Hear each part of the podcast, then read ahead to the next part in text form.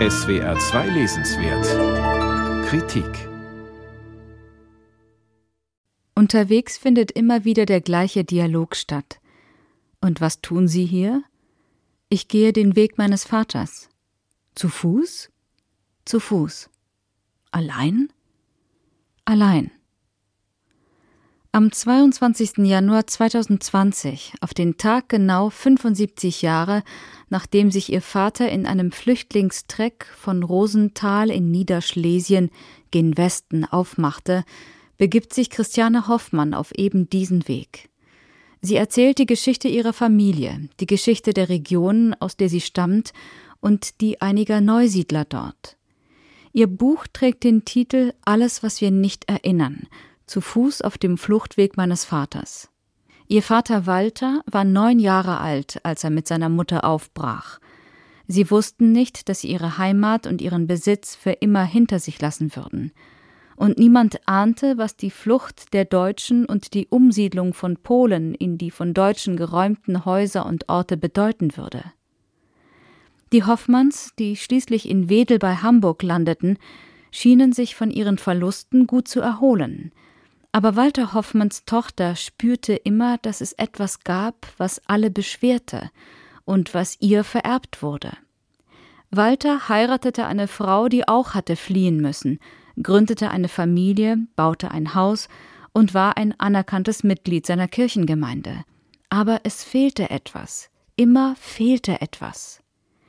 Die Hoffmanns hatten ein Zuhause in einem Neubaugebiet, aber Heimat gab es nie wieder für sie, auch nicht für Christiane, die schreibt, sie sei in der heilen Welt einer BRD-Kindheit aufgewachsen, in der nichts ihre Ängste zu rechtfertigen schien.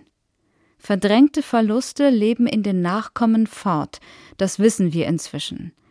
Wie die 1967, also 22 Jahre nach der 40 Tage währenden Flucht ihres Vaters geborene Autorin die damit verbundenen Gefühle und die äußere Realität im Heimatdorf ihres Vaters und auf dessen Fluchtroute erkundet, ist ein Meilenstein auf dem Weg notwendigen Verstehens. Ihr Buch ist ein kostbares Geschenk für alle Flüchtlingsfamilien und für alle Geschichtsinteressierten. Dazu wird es auch durch die oft überaus poetische Sprache, die auf bewegende Weise fühlbar macht, was so schwer zugänglich geworden war. Die Journalistin Hoffmann hat eigens Polnisch gelernt für ihr Unterfangen. Deshalb versteht sie durch ihre Gespräche, ihre Recherchen auch, dass die Neusiedler und die einstigen Bewohner die Geschichte quasi Rücken an Rücken betrachten, die zwar an einem Ort spielt, aber bislang zu keiner gemeinsamen Sicht führen konnte. Die deutschen Schlesier, resümiert Hoffmann, haben Schlesien immer nur als verloren angesehen, das Land, das die Polen ihnen genommen hatten. Aber die Polen hatten Schlesien nicht gewollt, man hat es ihnen zugewiesen, auf fernen Konferenzen.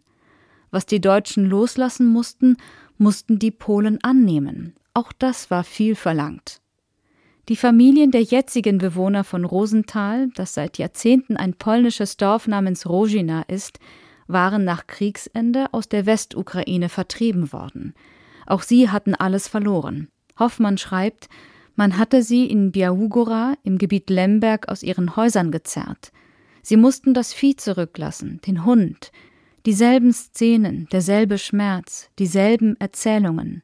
Immer waren es die Hunde, die jaulend an ihren Ketten rissen und auszudrücken schienen, was die Menschen erlitten.